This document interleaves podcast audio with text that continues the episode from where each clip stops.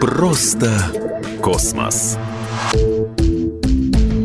Всем привет, это Егор Зайцев и Просто Космос. Согласитесь, много странных вещей окружают нас на Земле, но поверьте, в космосе их тоже хватает. Одно из первых, что люди додумались отправить в космос, послание, рассказывающее о том, кто мы есть, где мы находимся и что мы из себя представляем.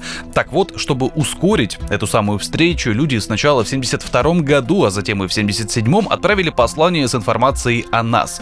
Первые две пластинки со звуками и изображениями улетели в космос в 1972 1992 году на кораблях «Пионер». Тогда НАСА раскритиковали за растрату денег налогоплательщиков на отправку непристойностей в космос. Люди, изображенные на картинках, были нагими.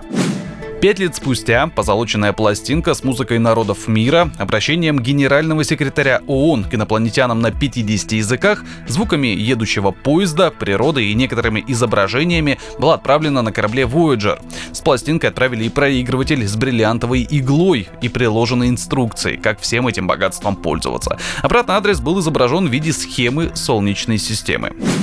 Во время первой и пока последней высадки людей на Луну в 1969 году на поверхность естественного спутника Земли было доставлено множество странных вещей, в том числе и капсула с записанным посланием от лидеров 74 государств. Интересно, что слов генерального секретаря СССР в этой капсуле не было. Остается неясным, на что рассчитывали американские астронавты, отправляя эту капсулу на поверхность Луны. Неужели они беспокоили 74 президентов, премьер-министров и монархов только из надежды, что инопланетяне, залетев в Солнечную систему, своим первым местом парковки выберут Луну и непременно найдут эту капсулу. 15 ноября 1992 года в открытый космос были отправлены очередные артефакты. Российский спутник «Ресурс-500» вывел на орбиту специальную капсулу, в которой покоились 9 работ сибирских художников.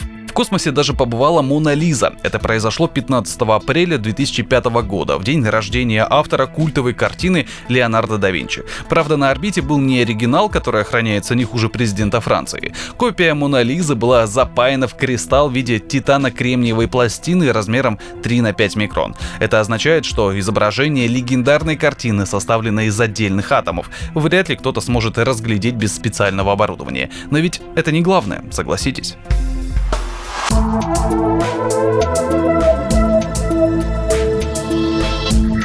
Просто космос.